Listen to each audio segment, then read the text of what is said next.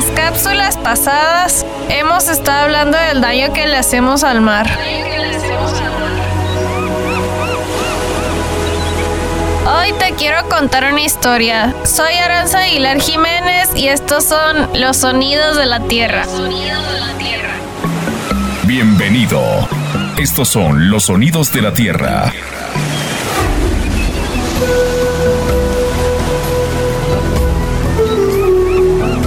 Escucha lo que ella clama.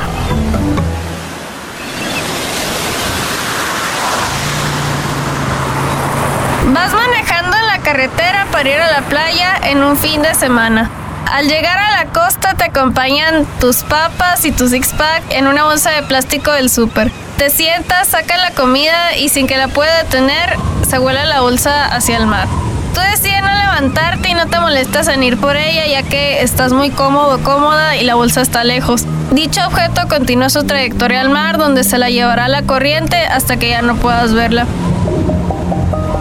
¿Ahí se acaba todo? Me temo que no. Una